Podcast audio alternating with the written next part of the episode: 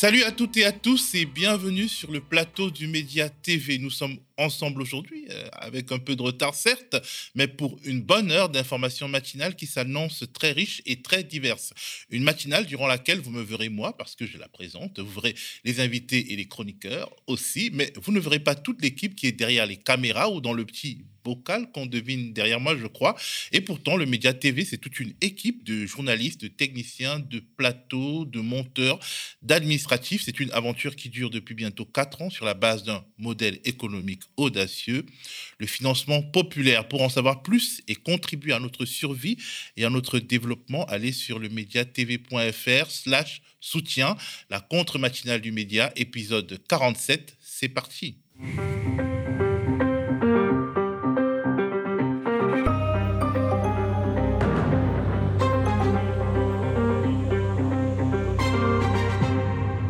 Aujourd'hui, je suis sur le plateau avec mon collègue et camarade Jémil qui s'est mis en tête de rédiger pour vous une chronique positive. On va bien voir ce que ça va donner dans les temps troublés que nous vivons. Salut Jémil, comment tu vas? Très bien, on ira encore mieux après cette positive attitude, tu vas voir. Euh, c'est je la, de solution, à le pire. Hein. je la vends à fond, accrochez-vous. Par la suite, notre journaliste Lisa Lapp viendra nous parler de DPD, une filiale de la Poste qui a embauché des travailleurs sans papier, mais refuse catégoriquement de leur délivrer des certificats de travail, ce qui a pour conséquence de les maintenir dans leur statut de travailleurs sans droit, une histoire de fou que Lisa nous racontera. Et en dernière partie de matinale, nous aurons, une fois n'est pas coutume, un débat. Le thème, la primaire populaire. Autrement dit, alors que les sondages mettent les différents candidats dits de gauche dans des positions plus ou moins pour le moins inconfortable, une primaire citoyenne qui obligerait un grand nombre d'entre eux à s'effacer derrière le candidat plébiscité par ce qu'on appellerait, disons, le peuple de gauche, serait-elle la bonne idée pour ou contre? Les deux débatteurs à mes côtés seront Samuel Gribowski, initiateur et porte-parole de la primaire populaire, initiative portée, disons, par la société civile, et de l'autre côté, David Guiraud, qui a son rond de serviette ici, que vous connaissez très bien. Restez jusqu'au bout, le débat s'annonce passionnant, mais pour l'instant, c'est l'instant titrologie. La présidentielle de 2022 s'approche inexorablement et ça se voit à la une des journaux aujourd'hui. C'est Le Monde et Le Figaro qui font des focus sur les prochaines échéances électorales avec des angles différents, bien entendu. À droite, un choix de candidat à l'issue incertaine, titre Le Monde, qui évoque le congrès des Républicains qui s'est ouvert hier et au bout duquel le candidat de la droite traditionnelle sera choisi. Alors, il ne s'agit pas d'une primaire citoyenne, mais d'une désignation plutôt classique par des militants tout de même dans le cadre d'une plateforme de vote numérique. Mais ce qui fait que les jeux sont tout de même ouverts, ce sont les nouvelles adhésions. Début septembre, les Républicains comptaient 79 000 encartés et aujourd'hui, ils sont 150 000. Ce sont donc les sympathisants qui ont sauté le pas de l'adhésion pour pouvoir voter qui feront la différence et départageront les cinq candidats, c'est-à-dire Valérie Pécresse, Philippe Juvin, Xavier Bertrand, Éric Ciotti et Michel Barnier. Le Monde consacre par ailleurs une double page à, et je cite, l'étrange bienveillance qui dirait Éric Zemmour, désormais officiellement candidat, et une partie des élites.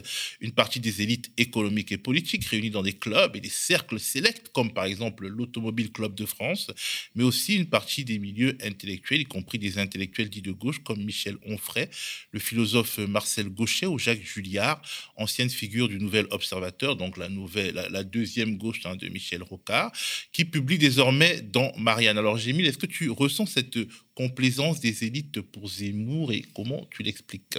Alors, euh, c'est bien de préciser que c'est des élites prétendues de gauche. Enfin, euh, il faut voir là des intérêts qu'on défend. En fait, les élites qui, finalement ont des intérêts capitalistes voient en Zemmour euh, non pas une menace. En fait, on pourrait comparer Zemmour à Jean-Luc Mélenchon, qui, à l'autre côté, lui, lui pour, euh, menacerait ses intérêts euh, capitalistes parce qu'il plébiscite la démocratie, parce qu'il plébiscite euh, un ordre populaire contre un ordre bourgeois. Donc là, on peut comprendre hein, qu'il y a un intérêt à défendre de leur côté. Même si je ne crois pas que ces élites soient racistes ou xénophobes pour la plupart, comme, comme Zemmour l'est. mais bon, il y a une stratégie électorale derrière. Faire monter Zemmour, c'est s'assurer probablement la victoire de Macron au second tour s'ils se retrouvent tous les deux. Et donc là, bah, c'est peut-être ça qu'ils visent. Enfin, c'est comme ça que je vois les choses, quoi.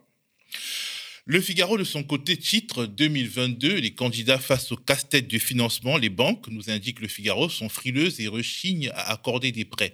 Ça pose un vrai problème. Ce sont les banques qui vont choisir les candidats, se plaint ainsi Arnaud Montebourg, qui a du mal à trouver les sous, d'autant plus que les sondages le situent entre 1 et 4% des intentions de vote. Or, il faut avoir 5% euh, au moins de vote au final pour bénéficier des financements publics, des remboursements publics des dépenses de campagne.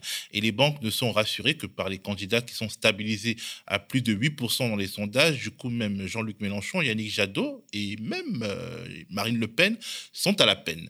Les candidats cherchent des alternatives. Nous trouvons le Figaro des alternatives comme les cotisations, le financement participatif et l'idée d'une banque publique de la démocratie évoquée en 2017 par François Bayrou refait surface. Alors j'ai mis le, financement de la vie politique, c'est un thème central, hein, c'était structurant, mais peut-être mmh. un peu trop abordé. Alors parlons des thèmes moins abordés, du coup, hein, ne serait-ce que euh, poser la question que je pose là, est-ce que ce ne serait pas l'élection présidentielle le problème au fond hein On pourrait reposer la question, parce que ça coûte trop cher, ça n'a aucun sens pour moi hein, d'exercice euh, démocratique, ça divise, ça frustre, ça ne profite qu'à la carrière d'un homme ou euh, de quelques-uns, et ça contraint finalement pas ces personnes élues à respecter leurs promesses ensuite. Alors il faudrait peut-être réécrire les règles, euh, invoquer, je sais pas, une constitution, euh, une réécriture de la constitution, réécrire les règles pour pouvoir refaire démocratie. Voilà la question que moi je me pose en fait face à ça. Après, effectivement, euh, la question de, financement, vu que là, de manière court-termiste, il faut bien qu'on fasse ce truc avant de le changer, tu vois. Donc du coup, évidemment, il faudrait peut-être repenser le financement à travers les banques, une banque publique ou quelque chose comme Bayrou le proposait en 2017 c'est pas une mauvaise idée, mais je pense pas que ce soit la solution. C'est plus un pansement sans jambe de bois, quoi. Peut-être aussi, il faudrait euh, pousser vers le bas les dépenses de campagne parce qu'en réalité, c'est euh, la culture même de la campagne électorale extrêmement chère qui amène après euh, à des dépenses de campagne illégales, à des affaires comme l'affaire Big Malion, etc. Et puis finalement, on, peut se rendre compte, on se rend compte, on peut même le documenter, le prouver. Plus tu as d'argent, plus tu, enfin, tu te constitues une avance. Hein, c'est pas tout n'est pas, dans l'argent, mais l'argent aide quand même beaucoup, et, surtout lors des lancements comme en ce moment. Petit trafic entre amis, c'est le titre d'une enquête exclusive de Libération dans les coulisses des institutions européennes. Libé évoque un vaste système de conflits d'intérêts et de trafic d'influence à la Commission et à la Cour de justice européenne. Ces révélations ne font pas l'affaire de LREM qui se préparait à conclure un accord avec le PPE, le Parti populaire européen, coalition de plusieurs partis de droite en Europe, alors même que la France prendra dès le 1er janvier 2022 la, la présidence tournante de l'Union européenne. L'humanité, de son côté, consacre sa une assez bien à sortir de la loi du marché parmi ses biens, les vaccins, l'énergie, l'eau, et les échos évoquent la riposte de l'Europe à l'expansion chinoise. Pour contrer la Chine et sa nouvelle route de la soie, la Commission européenne a présenté un plan à 300 milliards d'euros destiné à financer des infrastructures dans les pays en développement. Ah, qu'est-ce que c'est généreux Enfin non, bien entendu, il y aura des conditionnalités dans le cadre de ce qui ressemble de plus en plus à une guerre froide économique. Deux médias indépendants en ligne consacrent des papiers intéressants à la révolte en Guadeloupe. Basta Média titre en Guadeloupe de l'obligation vaccinale à la crise sociale. La piqûre est devenue politique. Basta Média évoque une étude d'opinion effectuée par Calistat, un institut basé aux Antilles. Une étude accessible via un lien dans l'article. Elle démontre cette étude que derrière la défiance envers l'État, euh, envers le vaccin, pointe la défiance envers l'État français. 60% des sondés jugent l'existence du vaccin anti Covid inquiétante et seulement 38% la jugent rassurante. 74% pensent qu'elle ne devrait pas être obligatoire la vaccination. Seuls 33% des sondés ont confiance dans les labos pharmaceutiques. L'instauration du pass sanitaire à la fin octobre dans les Antilles n'a pas provoqué le même sursaut que dans l'Hexagone, constate Basta, notamment en raison des ressorts et des imaginaires différents, avec en toile de fond le passé esclavagiste et la colonialité.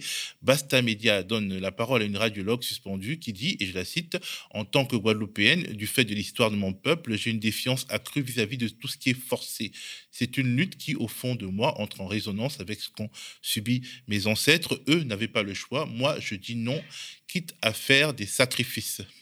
On comprend, on comprend. Alors, en fait, c'est un peu, si je peux réagir, mmh. un peu. Euh, alors, il y a une vraie différence d'histoire entre euh, ben, le pays, enfin la France et puis euh, là-bas, mais n'empêche qu'on a ce qu'on partage, c'est une défiance envers l'État. On le voit, même si au début, il y a le pass sanitaire, même si au début, il y a, je sais pas, l'augmentation du, du, prix de l'essence pour les gilets jaunes il y a trois ans, eh ben, très vite se cristallise un rejet de, de, de ce qui domine. Donc il y a bien un souci de fond, c'est celui-ci qu'on partage. Et c'est très intéressant de voir que c'est le cas. Ce qui est aussi intéressant, c'est de voir que, en fait, finalement, euh, euh, le nous ne sommes pas conditionnés de la même manière. C'est-à-dire là où les gens qui ne sont pas convaincus par la vaccination dans la France hexagonale y vont parce qu'ils ont l'impression d'y être contraints.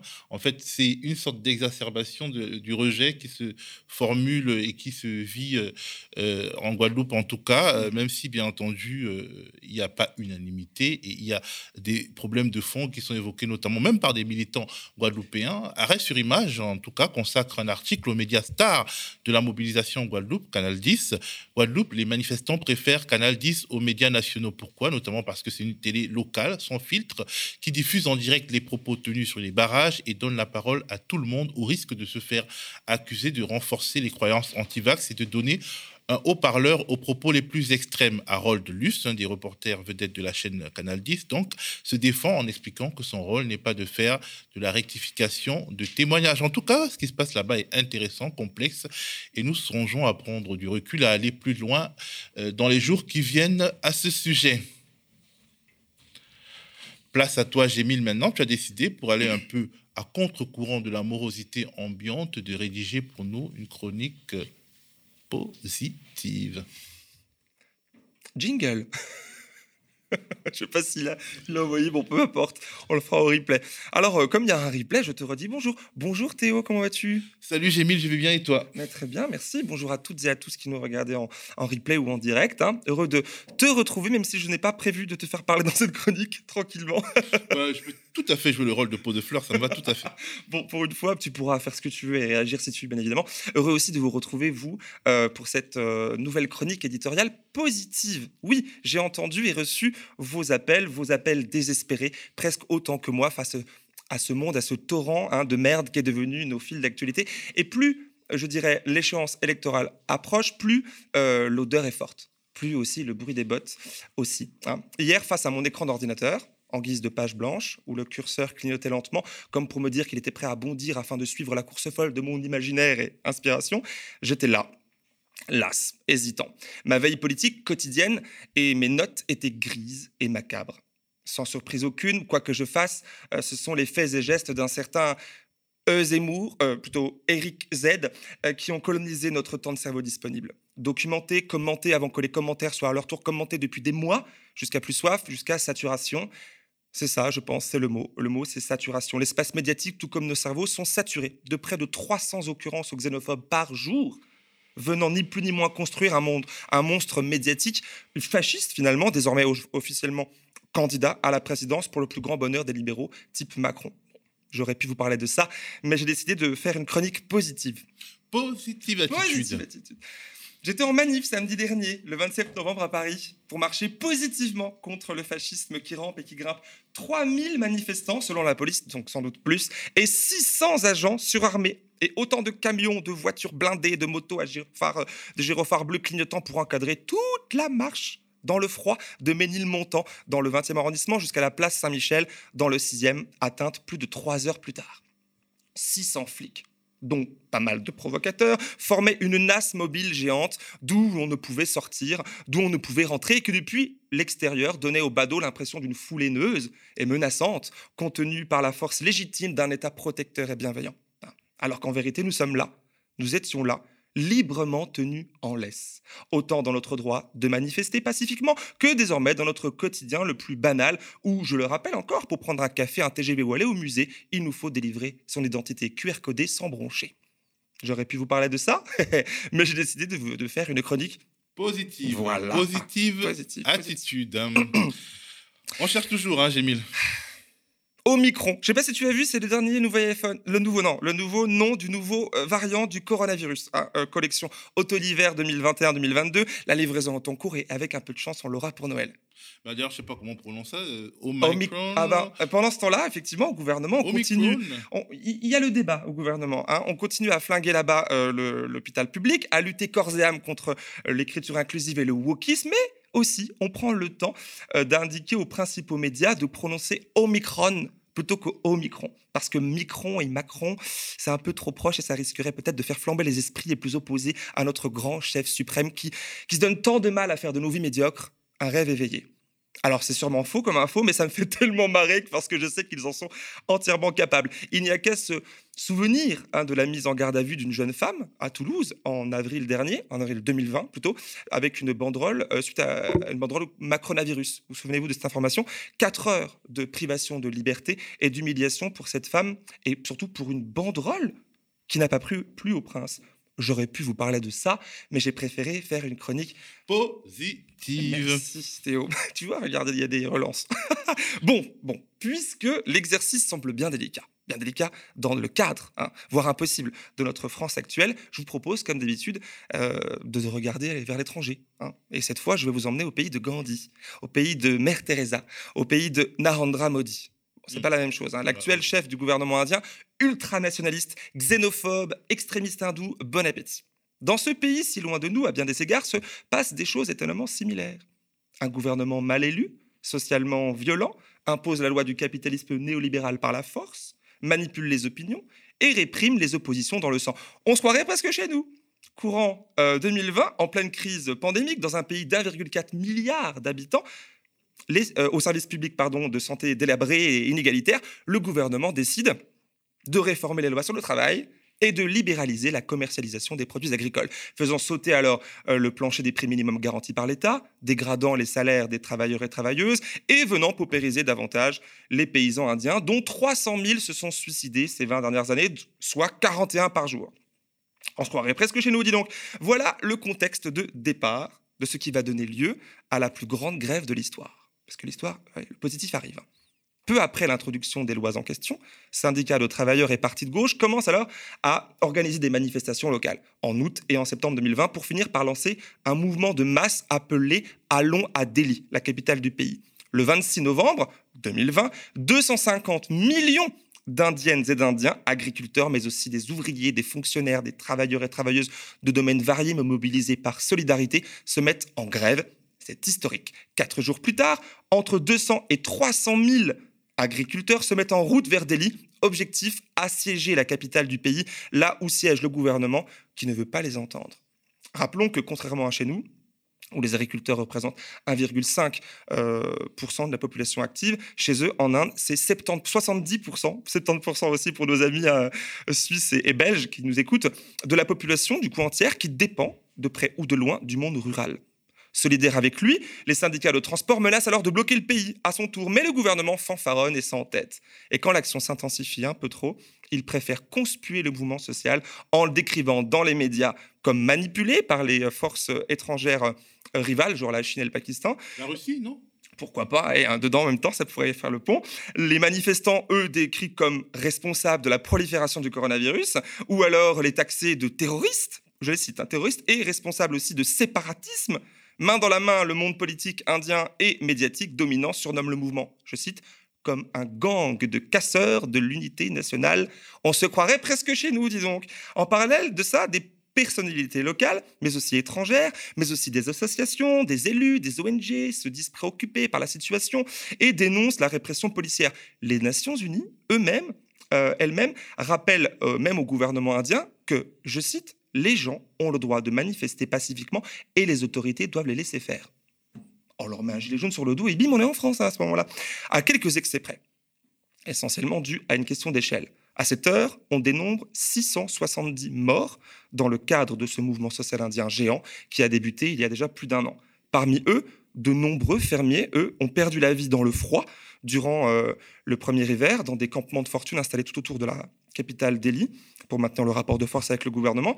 De nombreux tués, eux aussi, par la police et dans des rixes entre anti et pro-gouvernement, incarnés en réalité par des différences de religion, exacerbées par le Premier ministre euh, Modi lui-même, lui-même extrémiste hindou et anti-musulman. Et pour finir, le plus, le plus affreux à mes yeux, le 3 octobre dernier, là en 2021, plusieurs voitures d'un convoi ministériel ont délibérément foncé dans une foule de manifestants pacifiques, bilan 8 morts. À l'époque, j'avais pu voir le drame en vidéo, filmé de l'intérieur par des manifestants. Je ne sais pas si toi aussi, mais c'était terrifiant.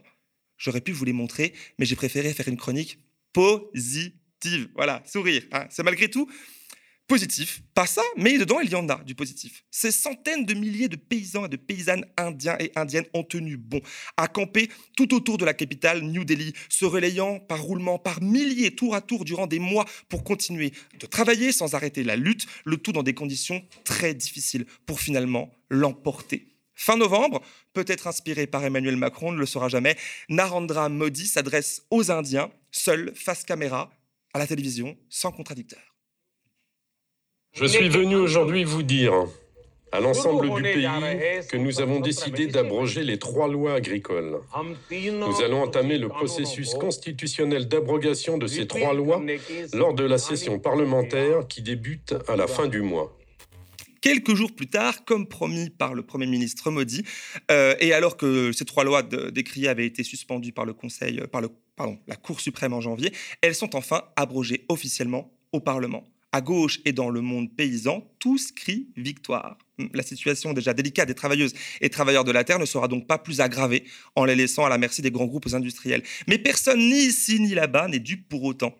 Cette décision intervient hein, d'abrogation de ces lois euh, pile à quelques mois d'élections euh, clés dans l'État de l'Uttar Pradesh, mais aussi, qui est d'ailleurs le plus peuplé du pays, mais aussi dans celui du Punjab. Et ces deux États sont des hauts lieux de la contestation paysanne. Alors, lever le pied sur des euh, réformes libérales qui ne vont pas dans le sens de l'intérêt général avant une période électorale est une stratégie bien connue et manifestement pas limitée à Macron et sa réforme des retraites qu'il a récemment annoncé mettre de côté le temps euh, d'être réélu face à l'extrême droite puis de se remettre au travail. Hein, au travail. C'est la stratégie qu'il vise. Alors, période électorale ou résistance des manifestants? Qu'est-ce qui a le plus pesé dans la balance pour faire abroger ces lois injustes en Inde? Selon moi, il semble clair qu'il s'agisse d'un tout.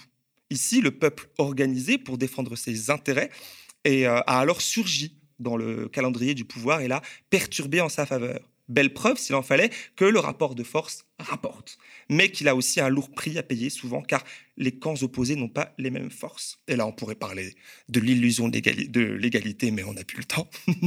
Donc voilà, ma chronique éditoriale positive, positive, mais éclairée par la nuance, car rien n'est complètement positif ou négatif, et encore moins figé dans le temps. Tout est perpétuellement en mouvement, hein, et l'histoire nous appelle chaque jour à l'écrire ben, quotidiennement. Pour moi, c'est enthousiasmant, en fait. Hein. C'est positif, voilà le positif. Être capable de le voir sans occulter le reste. Le piège serait de remplacer les informations perçues comme négatives ou, ou ou je veux dire positivement négatives, négatives ou perçues comme désagréables, par de la légèreté confortable, euh, comme c'est trop souvent fait et demandé. Voilà. Car en face, que ça soit en Inde ou en France, ils n'attendent que ça, que l'on baisse les bras, comme l'on détourne les yeux, par lassitude, par dégoût, par colère, leur laisser champ libre alors que la clé, c'est peut-être de nous servir de nos émotions, de ces émotions, pour construire du commun, hein, au lieu de nous diviser. Et bonne journée quand même. Bonne journée, Gémile. Finalement, c'est une chronique euh, qui euh, nous, nous appelle à, à nous battre malgré euh, justement le rapport de force qui est en général défavorable au monde du travail. On va passer à une nouvelle étape de cette matinale, la chronique de notre journaliste Lisa Lapp qui allait en reportage sur un piquet de grève à Le Coudray-Monceau dans le département de l'Essonne. Là-bas, depuis deux semaines, des travailleurs de DPD, une filiale de la Poste, sont en grève. Ils sont en grève parce que leur employeur ne veut tout simplement pas leur donner les documents nécessaires pour se faire régulariser et sortir de ce statut terrible de travailleurs sans droit. En gros, vous avez l'État qui détermine la politique migratoire, donne des cartes de séjour, mais aussi des obligations de quitter le territoire. Vous avez la Poste, jusqu'ici entreprise publique, hein, contrôlée à 100% par l'État, directement ou via la Caisse des dépôts et consignations. Et la Poste, donc, indirectement l'État, maintient des travailleurs, ces travailleurs, dans une zone de non-droit. Mais euh, Lisa va mieux nous expliquer tout cela. Salut Lisa, Bonjour. Alors, tu es allé à euh, Le Coudray-Monceau et le piquet de grève est en place depuis le 15 novembre. Oui, c'est ça. Euh, en fait, euh, on l'a vu, hein, c'est des travailleurs sans papier qui sont installés devant l'entreprise DPD et ne comptent pas bouger. Ils sont à peu près 70 à réclamer leurs droits, c'est-à-dire la régularisation. En fait, la régularisation, pour, donc pour être régularisé en France, il faut Mhm. travailler. Et pour pouvoir euh, déposer un dossier à la préfecture, il faut un document appelé le CERFA, euh, délivré par l'entreprise, qui prouve qu'on a bien travaillé. Mais ici, impossible de l'avoir, même en le réclamant, que ce soit à DPD, la filiale de la Poste ou euh, la Poste elle-même, ou encore les agences d'intérim qui emploient les travailleurs. Donc pas de CERFA, pas de dossier, pas de régularisation. Euh, Dioum, euh, que j'ai rencontré, il est délégué du collectif des travailleurs sans papier de Vitry-sur-Seine et il travaille à DPD depuis trois ans. On se bat pour la régularisation de notre situation parce que c'est un peu très compliqué. La personne peut rester ici pendant des années, pendant 10 ans. On a même des, gens qui sont dans le collectif pendant 20 ans, ils n'ont pas pu être régularisés. Parce que c'est à cause du système. La personne, par exemple, elle peut travailler sous, sous alias. Travaille aussi avec le nom de quelqu'un. Demain, elle travaille avec le nom de, de, de, de l'autre. Elle ne réussit pas à, à, à avoir tous les bulletins nécessaires pour sa régularisation. Pourtant, il a, il a toutes les preuves. Donc, de là, la personne aussi, elle peut travailler, avoir tous les bulletins, mais ils ont tout barricadé. Ça veut dire la préfecture, la personne ne peut pas trouver de rendez-vous à la préfecture pour pouvoir déposer ses dossiers. Et elle peut encore trouver le CERFA, mais tellement la préfecture, on a tout barricadé, on a tout fermé, la personne n'arrive pas à, à, à, déposer. Et de, de l'autre côté, pourquoi, par exemple, on est venu faire ici la, la grève? Par exemple, moi qui vous parle, quand j'ai eu mes, mes, 24 fiches de paie, j'ai déclaré à ma boîte d'intérim euh, de me donner le CERFA, ils ont refusé. Ils ont dit qu'ils ne vont pas me donner ça. Mission intérim euh, ouais, Il y a d'autres, ça dépend, il y a beaucoup. Il y a Mission intérim, il y a Dresbourg. Vraiment, moi, j'ai travaillé avec Samsic. Et pourtant, on travaille, on a travaillé, on a bien cotisé. On a des dépôts à, la sécurité sociale, mais qu'on ne peut pas utiliser. Ça veut dire si la personne a un arrêt maladie, il ne peut pas faire déclarer ses arrêts maladie. Si la personne est malade, il ne peut pas s'en servir notamment. Il ne peut pas déclarer ses impôts normalement. Et puis ce qu'on voulait, déclarer honnêtement nos, nos, impôts, pouvoir trouver un logement et vivre dignement. Parce que c'est le pays qui nous dit que euh, c'est un pays de liberté, d'égalité, de liberté, de, euh, voilà, de fraternité. Donc, raison pour laquelle euh, on vit dignement, demander ça à nos droits pour qu'on puisse euh, euh, avoir nos régularisations. Tous les camarades que vous voyez là, il y a d'autres, ils ont fait ici 10 ans, ils ont leur bulletin de paye, mais ils ne peuvent pas être régularisés. Et sans la régularisation, ça devient dangereux car ça peut mener à une OQTF, donc une obligation de quitter le territoire français. Alors, la direction de DPD, filiale de la Poste, entreprise publique qui tra fait travailler ces, ces, ces, personnes qui sont quasiment en réalité des travailleurs euh, publics, dit qu'elle ne les connaît pas. Voilà, c'est ça. Entre les sous-traitances, les filiales, la Poste, DPD, les agences, les agences d'intérim, quand on va jusqu'aux directions, elles se défendent en fait de absolument pas connaître ces travailleurs, sauf que les salariés, ils ont tout fait pour le prouver. Par exemple, JB et ses camarades m'ont montré les SMS de l'agence Mission Intérim ou encore d'Erichbourg qui leur envoient leur mission, mais il y a aussi les contrats hein, pour prouver leur travail, euh, comme on peut le voir. Euh, donc euh, ici sur le contrat, c'est bien JB, c'est bien DPD le Coudray Monceau et bien Derichbourg comme employeur. Par contre, ça arrive que les travailleurs utilisent des alias, c'est-à-dire des noms d'emprunt à des personnes avec papier, mais c'est pas le cas de tous. Et même si on emprunte un nom, on peut faire une concordance d'identité. Et pour ceux qui utilisaient des alias, ils ont prouvé que c'était par les SMS, mais aussi par des photos sur leur lieu de travail, comme JB. Et malgré tout ça, rien. Bah rien, en fait, ils, maintiennent qu'ils ne les connaissent pas et que ce ne sont pas leurs salariés. Et puis c'est vrai, euh, salariés des intérimaires, en plus sans papier, euh, ça peut être assez bénéfique pour l'employeur, hein, pour éviter toute rébellion ou refus des missions difficiles. Si quelqu'un n'est pas content, on stoppe la mission et puis on en prend un autre. Euh, Dioum, Adama ou encore Daouda, ils, m'ont confié hein, hier euh, qu'ils étaient épuisés et ils nous racontent le travail à DPD. Les conditions que, que les sans-papiers travaillent, ça veut dire qu'il n'y a qu'eux qui le font. Les gens de ce pays-là, ils ne le feront jamais ça. Ça veut dire le chargement, le déchargement de colis, de, le tri de colis, de colis allant de 50 à 70 kilos. Il n'y a que eux. Donc, ils maintiennent, ils maintiennent cette précarité-là, ils maintiennent ces personnes-là qui sont dans la précarité. C'est un système qui continue. Ça veut dire qu'ils continuent à nous, mener dans cette barque-là, à nous maintenir pour ne pas nous régulariser, pour qu'on fasse ce sale boulot-là. C'est ce qu'on déplore et ce qu'on dénonce et ce qu'on dit, ça, suffit ça suffit. Au moins la personne, au moins qu'elle trouve la dignité. Euh, on n'est plus dans l'esclave, mais dans l'esclavage, mais c'est ce qui, se, passe actuellement là. Le travail là, c'est l'autre, le chargement, déchargement. Il y a des camions, des charges, déchargement. Souvent, il y a les gens qui chargent, il y a les gens qui déchargent des camions. Euh, une personne, tu peux gagner 7 camions ou 5 camions. Tu charges ici, charges là-bas, si c'est rempli, tu vas là-bas, ou bien tu charges ici, là-bas, là-bas, tu rentres ici, sors ici, rentres là-bas. Il y a 7 ou 5 camions, 5 personnes. C'est dur quand même, vraiment, c'est trop dur. Encore, c'est lourd. Ah, vraiment. On travaille comme des animaux. Et ce travail aussi, c'est dur. Ils vont trouver seulement que des. Même si tu rentres là-bas, tu vas trouver que des noirs là-bas. Il n'y a pas de blancs là-bas. Parce que le travail là, c'est dur.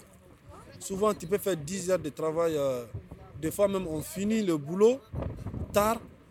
Et pour rentrer à la maison, ça sera difficile. Parce qu'il n'y a pas de bus. On marche. On marche. Euh, des fois, on marche pour aller chez nous. L'autre jour même, je suis rentré chez moi 3h15 minutes. 3h15 Oui.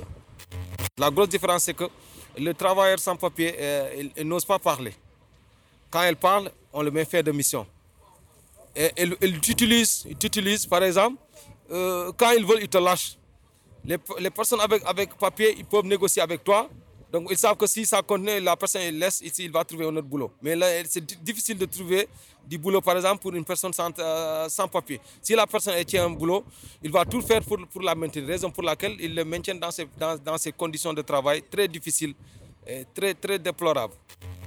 Donc, euh, du moins qu'on vient de voir, ça fait 18 jours avec ses camarades qui sont là jour et nuit à tenir le piquet de grève. Au début, euh, il y en avait un à l'intérieur du site et un à l'extérieur. Mais l'entreprise a réussi à les pousser dehors, c'est ça? Voilà, après avoir appelé les gendarmes, euh, DPD a assigné en référé. Alors, DPD appelle les gendarmes alors que DPD fait travailler des sans-papiers, ce qui est illégal? Oui.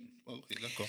Euh, a assigné donc euh, l'entreprise a assigné après en, référé des dizaines de grévistes hein, que les gendarmes en fait n'ont pas pu déplacer parce qu'ils n'avaient rien de casser, ils, voilà, gênaient pas forcément. Donc euh, leur euh, solution à DPD, ça a été de assigner euh, en référé des dizaines de grévistes auprès du tribunal d'Evry et ils ont obtenu hein, la levée du piquet de grève à l'intérieur puisque c'était sinon une astreinte de 50 euros par heure et par personne s'y restait. Donc ça c'était il y a deux jours. mais ces premiers, ces 15 premiers jours de grève ont vraiment été durs parce que quand les grévistes étaient à l'intérieur, l'entreprise elle a bloqué tout accès pour ravitailler nourriture. Et ils ont aussi coupé l'électricité. Ils avaient juste accès à de l'eau, en fait. Et au troisième jour, leurs camarades ont quand même trouvé un petit chemin la nuit pour leur apporter de la nourriture, une fois par jour. Mais euh, c'était vraiment pas facile. Est-ce qu'il y a eu des conséquences euh, bah Forcément, hein, comme de la sous-alimentation, euh, des engelures par exemple aux extrémités avec le froid, euh, mais ça s'organise devant l'entreprise avec une forte solidarité. le syndicat Sud ou des soutiens divers aident au montage de tentes dans la bonne humeur car elles ont été montées à l'envers, par exemple dans le noir, la veille, lors du déplacement du piquet vers l'extérieur. Les soutiens ravitaillent en matériel ou en nourriture. Bref, la grève est de toute façon illimitée et les grévistes n'ont pas l'intention de, s'arrêter. Hein. Daouda, par par exemple, m'a confié avoir froid et que c'était dangereux hein, de dormir dans de telles conditions. Moi, je me suis dit, il faut quand même du cran pour faire grève quand on est et intérimaire et sans papier et dormir dehors pour tenir le piquet de grève. Mais en fait, ils m'ont tous répondu la même chose. On n'a pas le choix. Merci. La nuit, on a euh, trop froid ici. Pendant la nuit comme ça, à l'air là comme ça, il y a des vents qui soufflent trop aussi. Bon, là où on dort, partout est mouillé, il y a les pluies aussi. Bon, on n'a pas de choix. Aujourd'hui, on va aller jusqu'au bout. Oui, juste le grève seulement, sinon rien d'autre. On fait grève parce qu'à l'air là, on n'a pas de papier, on n'a pas de choix. Bon, il faut que juste on réclame nos droits seulement, c'est tout. Pour qu'on puisse voir une bonne régularisation, on continue à travailler aussi, c'est tout. Bon, le moral, ça va, ça va pas. Parce que pourquoi ça va pas? On était dedans. Bon, le DPD, il est parti au tribunal de dire qu'on quitte le lieu. On a refusé. Là, le juge a, rendu la délivrance, euh, il a dit qu'on quitte là-bas. On a quitté le lieu, mais on ne lâche pas l'affaire. Parce que euh, la France est un pays de droit et on a le droit de réclamer nos droits aussi. On a travaillé ici des années. La nuit, il fait froid, mais on n'a pas le choix. On n'a pas le choix. Parce que quand tu réclames quelque chose, euh, il ne faut pas lâcher l'affaire.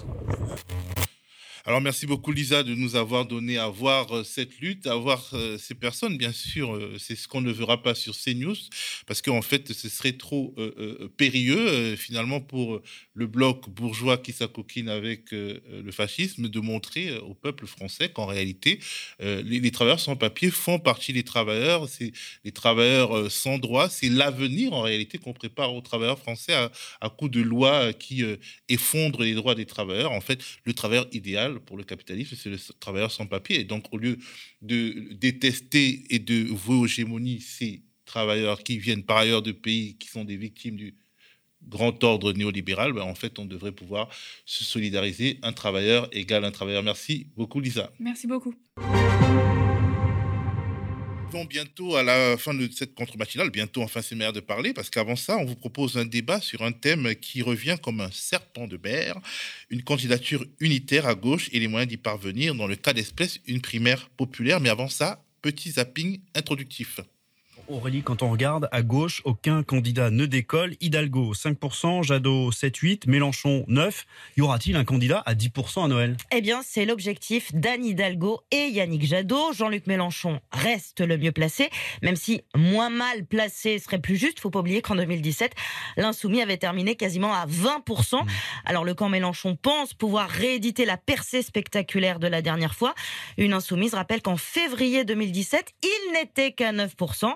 Les écolos, eux, disent que c'est leur moment, quand les socialistes espèrent toujours être la force centrale à gauche. Bon, est-ce qu'il peut y avoir une union?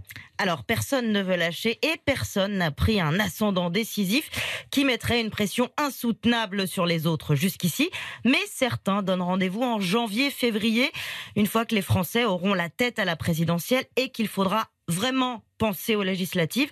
Peut-être que d'ici là, l'un ou l'autre aura enclenché une dynamique. Vous savez, la règle en politique, ne jamais écarter aucun scénario, même si un socialiste pose aujourd'hui un diagnostic sévère.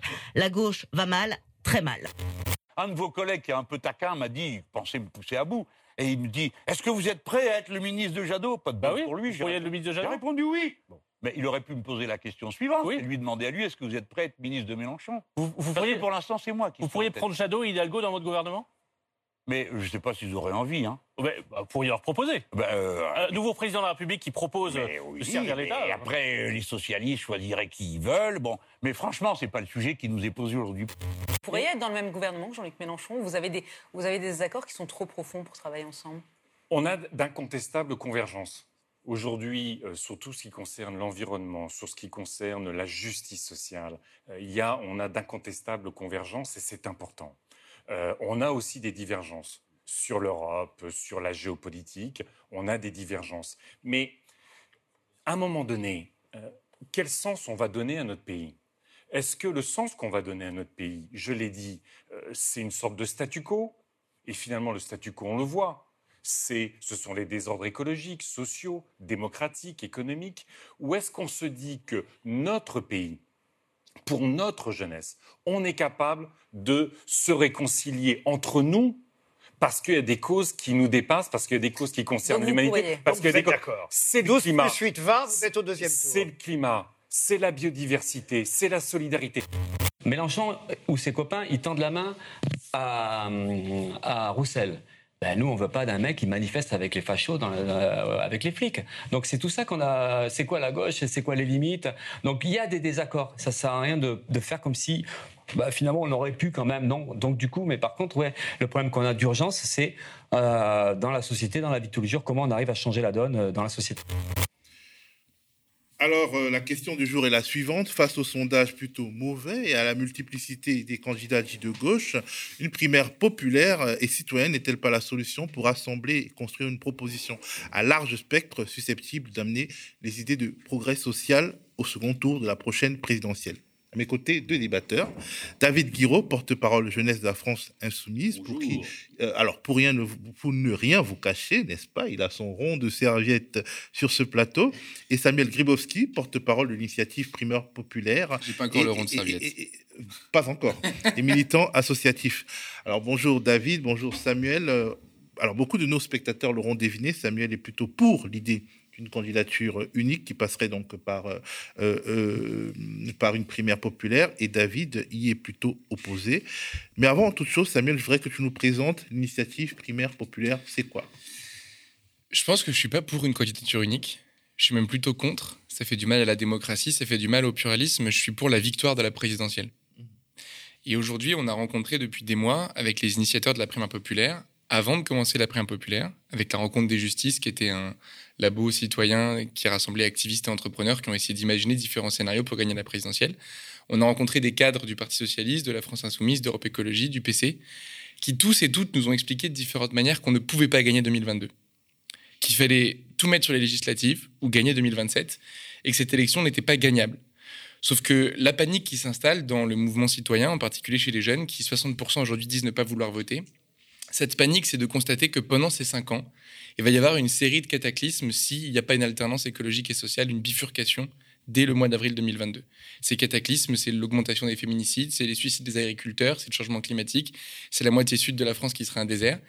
Et on a demandé à chacun et chacune des candidats qu'on a rencontrés plusieurs fois, soit personnellement, soit leurs équipes, quelle est votre stratégie pour gagner en 2022 Si quelqu'un nous avait donné une stratégie en disant, voilà ma stratégie gagnante, comment on va s'y prendre, comment est-ce qu'on va atteindre le seuil pour passer au second tour, comment on va créer une coalition si nécessaire, on aurait dit, on met toutes nos énergies, tous nos moyens qui aujourd'hui sont croissants. On est 215 000 signataires. On a fait une levée de fonds avec seulement des petits donateurs, un don médian à 20 euros. Il y a 500 000 euros qui ont été collectés en six mois on aurait dit toute cette énergie, on la met sur votre campagne. Et on est encore prêt à le faire d'ailleurs, puisque on en parlera après, mais on a bifurqué, on ne fera pas une primaire, mais une investiture populaire à la fin du mois de janvier. On l'a annoncé hier, 1er décembre.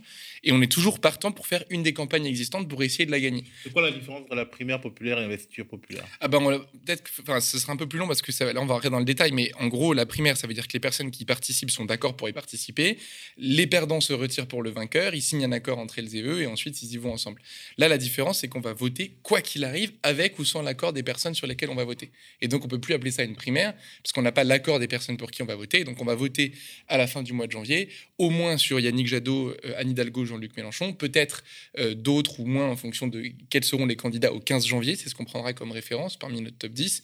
Et ensuite, on attribuera cette investiture. Et donc, je reviens sur l'intention qui était justement de participer euh, à cette victoire pour engager cette bifurcation en 2022 et prendre notre responsabilité. Aujourd'hui, moi, ce que j'entends de la part des différents candidats, c'est qu'ils ne font pas de la victoire une priorité il y avait deux méthodes pour gagner. Soit ils arrivent à imposer une hégémonie sur l'espace, on sent que c'est leur méthode privilégiée, mais aucun d'entre eux n'y parvient. Pour l'instant, aucun n'y parvient. Soit ils se contraignaient à tout prix à engager une coalition. Ça veut dire qu'on travaille, on se parle, on s'enferme, on ne fait que ça, on sort son téléphone. Et sincèrement, avec tout l'estime que j'ai pour chacun et chacune d'entre elles, plus des options personnelles, je vois bien qu'aujourd'hui, ce n'est pas leur priorité en termes de temps de travail. Leur priorité, c'est pas d'à tout prix construire une coalition pour gagner cette élection. Alors, David, euh, tu as écouté euh, euh, donc Samuel. Qu'est-ce que tu en penses? Est-ce que tu penses que tu n'es pas d'accord avec lui, mais pourquoi tu n'es pas d'accord avec lui Ou est-ce que son raisonnement, selon toi, ne fonctionne pas? Bah déjà, je découvre des choses, parce que moi, je ne suis pas sûr qu'aucun candidat de la France Insoumise ou aucun cadre de la France Insoumise ait jamais dit qu'on comptait pas gagner 2022. Je ne sais pas d'où ça sort, cette idée. En tout cas, pas de, pas de chez nous. Alors, peut-être qu'il y en a d'autres, organisations qui jouent pas la victoire, mais ça n'a jamais été dit dans aucune réunion. Donc, il ne faut pas non plus raconter ça aux gens. ce que je vois, le constat que je fais, c'est que de toute façon, il n'y a jamais eu de candidature unique de la gauche. Ça n'a jamais existé. Quand Mitterrand gagne, il y avait cinq autres ou six autres candidats. À l'époque, la gauche était plus. Et des candidats qui étaient forts. Bah oui, mais si le problème, c'est que nos idées sont faibles, il faut se battre sur le terrain des idées, pas celui des candidatures. Même à l'époque, je le dis parce que au moment du Front populaire, vous savez qu'est l'époque rêvée de l'union de la gauche quand même. Hein, l'union se fait au second tour. C'est-à-dire qu'il y a des élections législatives. On est deux ans après quand même des, des fascistes qui marchent à l'Assemblée nationale. Il y a 15 morts pendant des émeutes des fascistes, des croix de feu, etc. Euh, même ça, il y, a, des, affrontements de projets au premier tour des législatives en 1936. C'est au second tour qu'il y a des désistements. Est-ce qu'il suffit d'invoquer le passé pour avoir raison? Aujourd'hui, mm. euh, la situation est spécifique. En 2017, il y avait zéro candidat euh, de gauche au second tour. En 2022, ça a l'air compliqué. nous sommes dans un environnement où les, médias dominants sont passés à droite. On a deux gros candidats d'extrême droite. La droite est idéologiquement majoritaire. Euh, bah, même, si, même euh, si euh, c'est une structuration qui est une construction politique et médiatique, Aujourd'hui, quelles sont les raisons pour aujourd'hui refuser une. Bah, On pourrait se demander pourquoi on était, pourquoi il n'y avait pas de gauche au second tour, parce qu'on était quand même à 19% euh, avec Jean-Luc Mélenchon. On était aux portes du second tour, il y avait d'autres candidatures de gauche, mais moi je leur rejette pas la faute. hein. Je veux dire, ils se présentent, ils ont leur projet, leur cohérence. Euh, Il y a la social-démocratie, il y, a- il y a plein de choses qui, par ailleurs, euh, constituent une porte d'entrée en politique pour les gens, qui peuvent s'y reconnaître. Et je trouve ça ça, en fait, dans le débat démocratique. Le but, c'est de convaincre le plus de gens possible. Et puis, euh, après, euh, sur la primaire euh, populaire, c'est quand même la première fois, je, vais être honnête, qu'il y a une primaire avec 10 candidats, et parmi les 10 candidats, il y en a 9 qui veulent pas y aller. Et je comprends pas la démarche de dire, même si vous voulez pas participer à notre processus, on va vous forcer à le faire. Ça, c'est quelque chose que j'ai jamais vu dans l'histoire politique, pour le coup. De dire, ça, ça s'appelle être un forceur, quoi. C'est de dire, euh, euh, il y a euh, trois qui veulent pas y aller, dans la, qui sont pas dans le processus de la primaire, c'est Jadot, Mélenchon, Hidalgo. Trois qui veulent bien un peu jouer le jeu, si j'ai bien compris, notamment Larouturou ou Agueb Porterie, mais qui veulent pas participer à l'émiettement de la gauche. Et trois autres qui ont dit qu'ils seraient pas candidats au présidentiel, que ce soit Autain, Ruffin ou autre.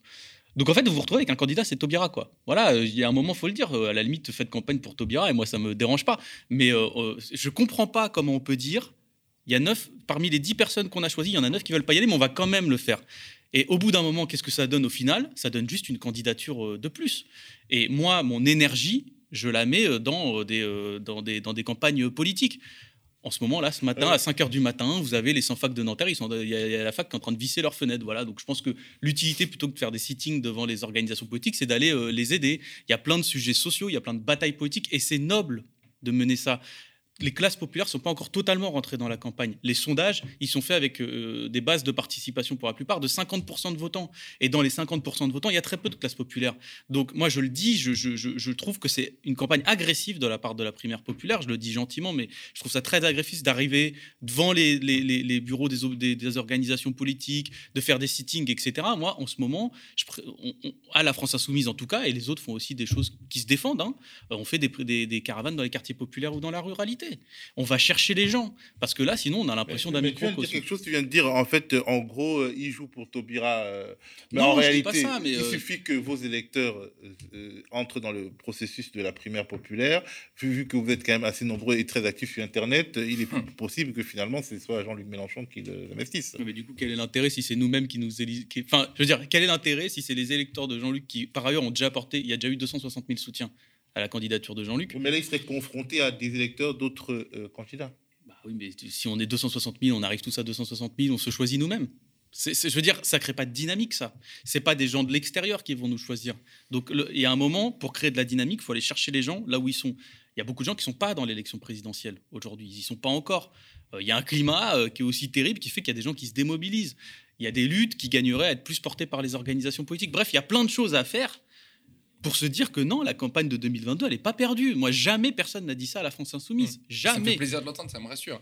Et si la campagne de Jean-Luc Mélenchon, elle devenait gagnante à un moment donné, il est possible, l'hypothèse existe, que tout le mouvement primaire populaire, qui justement va chercher des nouvelles frontières, parce qu'on a fait quelques statistiques sur la réalité de, de la structure, on a 60% des personnes engagées comme bénévoles qui sont formées, donc qui ont fait des week-ends de formation, qui sont 5000 dans plus de 60 villes en France, qui n'ont pas voté aux dernières élections. Donc on a des abstentionnistes qui sont dégoûtés de la façon dont le jeu politique fonctionne aujourd'hui, notamment parce qu'on a l'impression que les intérêts partisans précèdent les intérêts de la société, et qui sont dans cette dynamique-là. Donc je pense qu'un mouvement comme le nôtre n'est pas déterminant pour gagner la présidentielle, mais il est complémentaire, et une fois qu'il aura investi l'un des candidats en lice, il peut faire toute la différence pour lui permettre de gagner cette présidentielle. Ça, c'est plutôt la, la bonne nouvelle. C'est pour ça qu'on y croit et qu'on partage ça.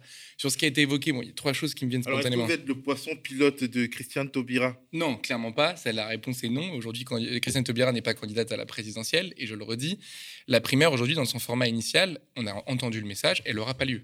Je préfère le poser. On a des personnes qu'on sollicite qui ne veulent pas y aller. Et donc, on ne fera pas de primaire. C'est clair, on l'a annoncé le 1er décembre au matin. Ce qu'on propose désormais, c'est qu'on pensait qu'on était un simple processus de départage. On a une énorme euh, base de militants qui ne fait que grandir. Quand les gens font un crowdfunding, ça veut dire qu'ils se projettent dans un mouvement, ça veut dire qu'ils se reconnaissent dans une dynamique citoyenne qui n'est pas actuellement partisane, même si on a conscience qu'on a une force politique, on ne va pas faire les naïfs. Dès lors qu'on se constitue comme mouvement, ce qu'on propose de faire à la fin du mois de janvier, c'est de choisir un candidat ou une candidate en lice et de l'aider à gagner. De faire sa campagne pour l'aider à faire le dernier kilomètre, pour faire l'élément qui fait la différence. Donc on ne va pas rajouter une candidature supplémentaire, on va venir voter sur les personnes qui, au 15 janvier, dans notre top 10 seront déclarés à la présidentielle. Aujourd'hui, sur le top 10, il y en a que, que, tu as très bien cité, David, il y en a trois qui ont promis de ne pas aller à la présidentielle. Clémentine Autain, François Ruffin, Gaël Giraud. Les sept autres, on va attendre ce qu'ils disent d'ici le 15 janvier. Et en fonction de ça, on fera un vote pour dire euh, qui on soutient. Deuxième chose, sur les luttes. L'un n'empêche pas l'autre. Les personnes qui ont initié ce processus, qui sont des, militants euh, euh, locaux de la prière populaire ont été et sont encore depuis des années des activistes du mouvement climat, du mouvement féministe, du mouvement antiraciste. C'est pas des gens qui se sont réveillés un matin pour dire je vais aller euh, faire des sittings ou occuper des partis.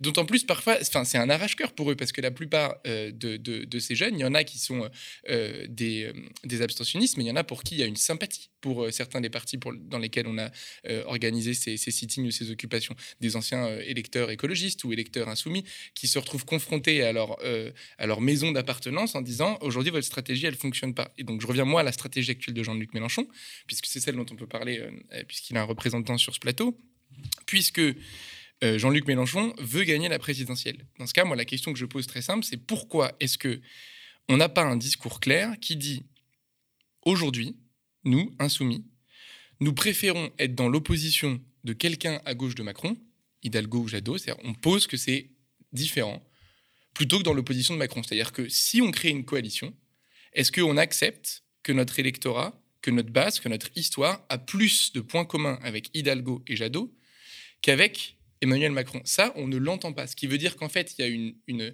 une théorie des deux gauches irréconciliables qui fragmente considérablement cet électorat et qui rend la victoire impossible. Donc vraiment, je pose la question, pourquoi Jean-Luc Mélenchon ne, ne, ne, participe pas à construire cette coalition? Pourquoi est-ce qu'il n'est pas à l'invitation de Jadot au mois d'avril avec tous les leaders de la gauche? Pourquoi il ne répond pas aussi à l'invitation personnelle qu'on lui fait euh, en étant le seul qui n'a envoyé que des représentants depuis le début, alors que tous les candidats sont venus au moins une fois en, personnel à, à nos dynamiques? S'il veut rassembler et s'il se pense l'héritier de ce Front populaire, qui le montre et qui montre cette dynamique et son envie justement de sortir de son couloir. C'est ça qu'on voit pas aujourd'hui. Mais en fait, il faut se rendre compte de ce qui se passe parce que le blabla, euh, pourquoi pas, mais euh, on l'a déjà montré. Je veux dire, aux élections régionales, c'est les insoumis qui disent faut se mettre derrière euh, Karima Deli dans le Nord, qui est la candidate Europe Écologie Les Verts. On le fait, on s'est mis derrière, on a créé la coalition dans le Nord. En PACA, on se fait exclure par les autres. Et aujourd'hui, les deux gauches irréconciliables, c'est une théorie qui a été émise par quelqu'un quand même, faut pas l'oublier, c'est Manuel Valls. Moi, Manuel Valls, je suis désolé, c'est le, premier, c'est le premier ministre dans lequel euh, mes potes en manifestation se font blesser, hmm. gravement. Donc je ne ferai pas campagne pour lui. Enfin, je préfère être honnête. Je, ne ferai pas. Valls, hein, oui, mais les, deux gauches irréconciliables, elles sont là. Bien sûr. Et par ailleurs, il y, y, a quand même une jurisprudence sur tout, tout ce qui est primaire, etc. Il y a la jurisprudence amont, il faut que ça vous parle quand même. C'est-à-dire, quand on met des gens en pensant qu'uniquement c'est une question de casting et qu'il n'y a pas de fond politique aux choses, on se retrouve avec le festival de coups de couteau dans le dos tel que ça a été fait à Hamon. Et aujourd'hui, on a une candidate, par exemple Anne Hidalgo, qui a expliqué récemment euh, dans les colonnes de certains médias qu'elle ne savait plus, je la cite, si euh, Jean-Luc Mélenchon était de gauche. Donc moi, je veux bien faire l'unité, mais avec des gens qui estiment que je ne suis pas de hein. gauche. On, euh, se bat contre ça aussi. On, oui, mais ce que je veux dire, c'est que l'unité, c'est pas c'est pas juste les tribunes. Moi, je, je, pense que c'est important au premier tour que les gens ils aient le choix aussi. Voilà, qu'ils aient le choix entre différentes options de gauche. Donc si, mais le, risque, le risque, c'est de pas mener des combats politiques et de penser que, en gros, l'élection présidentielle, c'est comme la Starac, on met des gens, on les met tous derrière un et ça va passer comme ça. Si on mène pas de combat politique, par exemple, sur l'Union européenne, sur les traités européens, sur la question écologique, sur combien il faut, parce que j'ai vu, il y a dix, il y a, dix propositions dans, la primaire populaire, mhm. mais c'est des propositions qui restent vagues, qui restent, qui restent aussi sujets à des, à des batailles, à des mhm. batailles politiques. Euh, c'est là, euh, oui, enfin, moi, j'ai pas construit ça, mais c'est là qu'il y a le, que le débat se situe. Il y de la France insoumise dans la construction, David, enfin.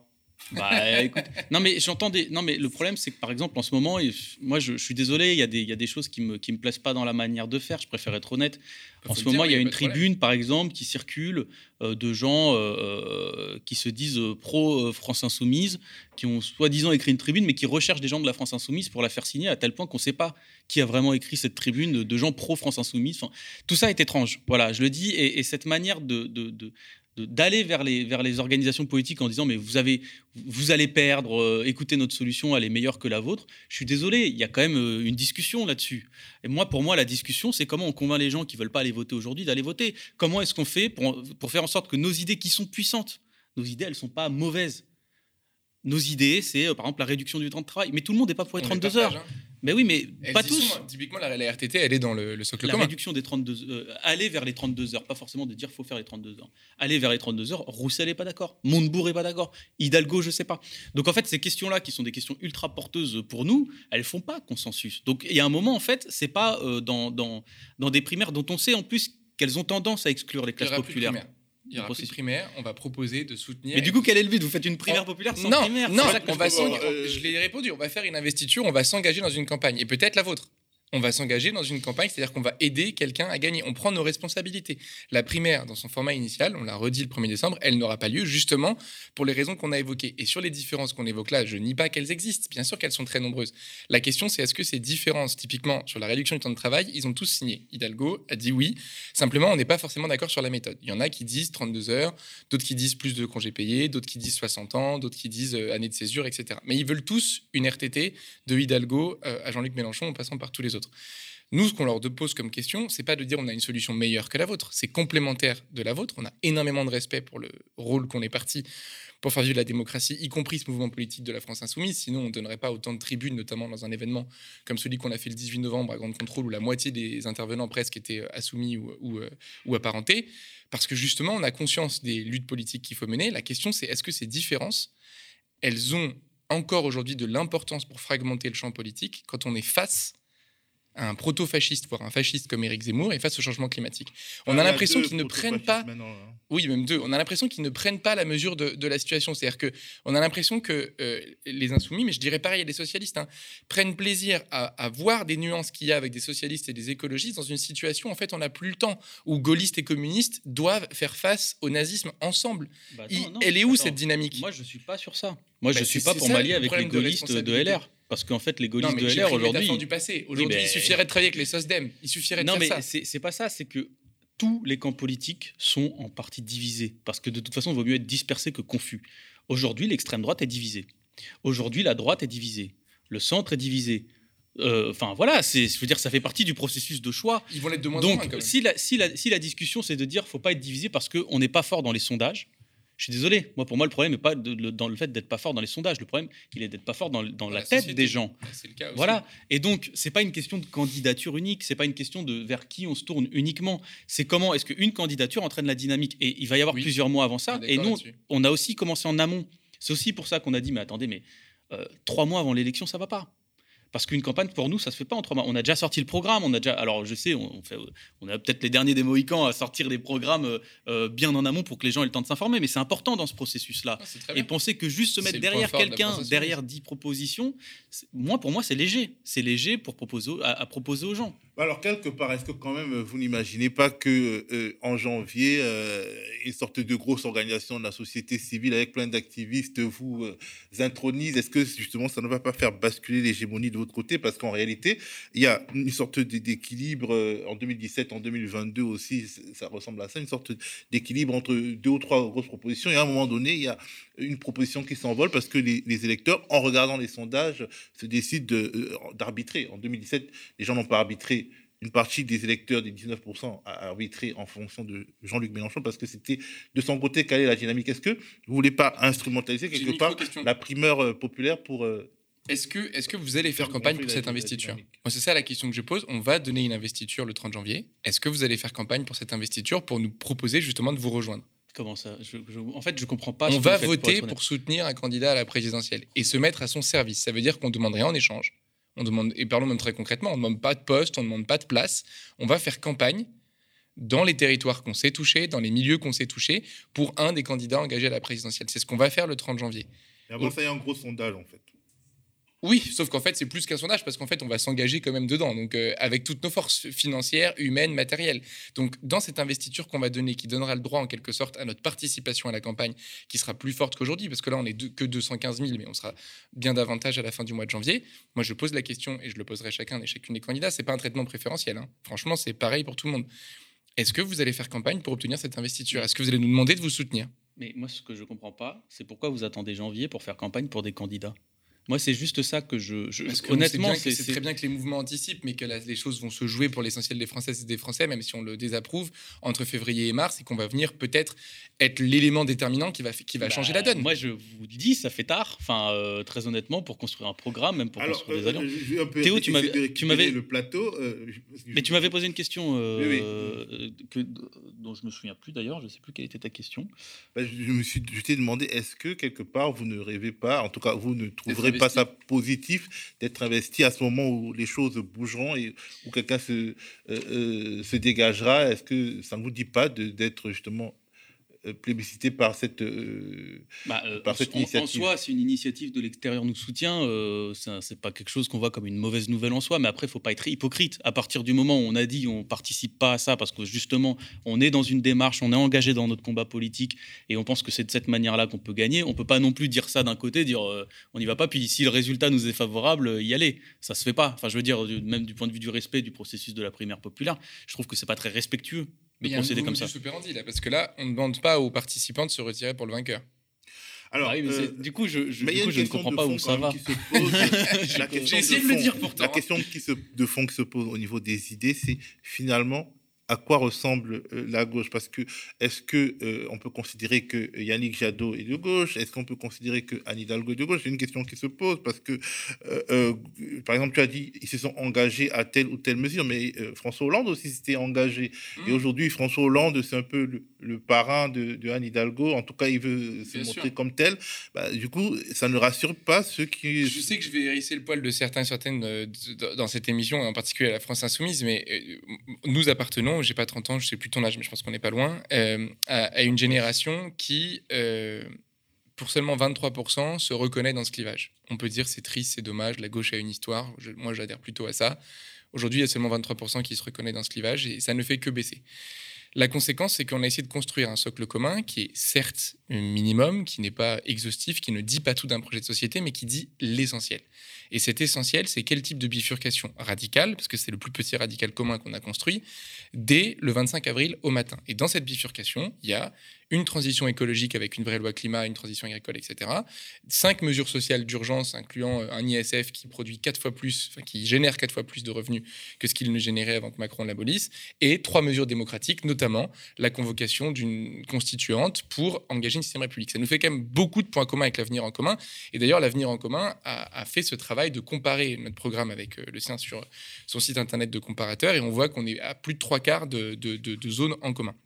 À partir de là, aujourd'hui, il y a beaucoup d'électeurs et qu'on essaye de, mettre en mouvement. On n'est pas, on n'a pas un monopole sur leur représentation, mais en tout cas, on arrive à les repolitiser parce que les partis ont en partie échoué dans cette tâche. Il y a beaucoup d'électeurs qui se reconnaissent dans ces trois priorités, qui disent on arrête maintenant les débats passionnants entre socialisme, réformiste, révolutionnaire, social-démocrate, communiste. On arrête. On a trois urgences. Une bifurcation écologique, sociale et démocratique. Comment est-ce qu'on gère ces trois urgences? Et c'est ça aujourd'hui qui fait la force de ce mouvement et qui fonde la décision d'adhérer à la primaire populaire, c'est d'être d'accord sur ces trois urgences. Aujourd'hui, je pense qu'on n'a plus le temps de dire on s'inscrit dans telle histoire plutôt qu'une autre. On doit répondre à ces trois urgences et on sait que Macron n'est pas capable de le faire. Les trois droites encore moins, libérales, identitaires et conservatrices, et de gauche ou pas de gauche, Hidalgo, Jadot. Ce qu'on constate aujourd'hui, c'est qu'au moins en déclaratif, on peut se méfier d'eux. Ils nous disent, nous, on est d'accord avec ces trois urgences. Est-ce qu'ils vont le faire? Est-ce qu'ils vont pas nous la mettre à l'envers comme Hollande l'a fait? C'est un débat. Et donc, les personnes, quand elles voteront pour l'investiture populaire du 27 au 30 janvier, elles pourront en conscience dire bah moi je suis déçu du bilan de Hollande donc je vais pas voter pour euh, Anne Hidalgo parce que c'est son parrain et d'autres pourront penser le contraire. Mais au moins on va le faire de manière démocratique et transparente. Voilà, c'était le plaidoyer donc de Samuel Gribowski. Il a eu le mot de- du début. Je te donne le mot de la fin, euh, David.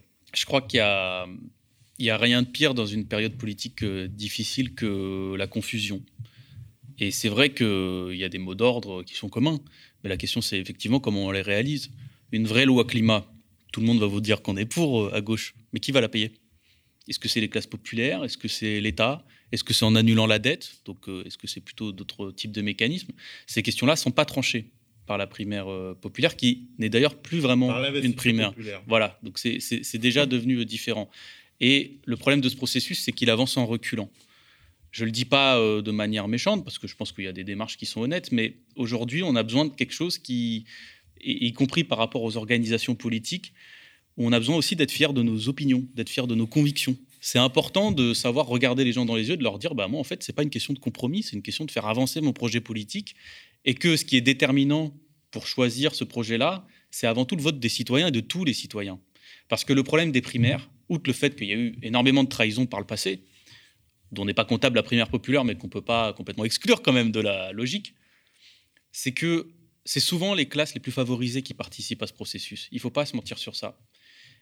Et si la, la gauche est faible aujourd'hui dans les sondages, c'est notamment parce que ces sondages, ils prennent pas en compte ces catégories populaires-là.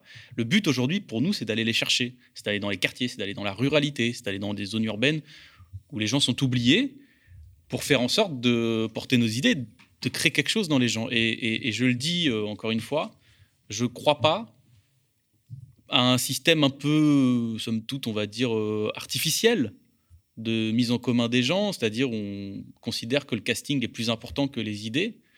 Je ne crois pas à la force dynamique et rassembleuse de ce genre de processus. C'est pour ça que je suis militant politique. Sinon, c'est vrai, j'aurais pu faire d'autres initiatives. Mais c'est précisément pour cette raison-là que je pense que euh, il y a pire que la dispersion, il y a la confusion. Voilà. Et que euh, quelque part, le vote, y compris au premier tour, et pas un vote malsain. C'est normal de voter pour des idées sur lesquelles on se sent plus proche. C'est normal d'être plus attiré, par exemple, par la social-démocratie ou par Europe Écologie Les Verts ou par euh, la France Insoumise. C'est normal. Il n'y a pas de honte à avoir. Si aujourd'hui on perd, eh ben on fera le bilan de pourquoi nos idées n'étaient pas assez fortes. Mais ce n'est pas la question aujourd'hui. Parce qu'on peut gagner. Moi, je, le redis, on peut gagner.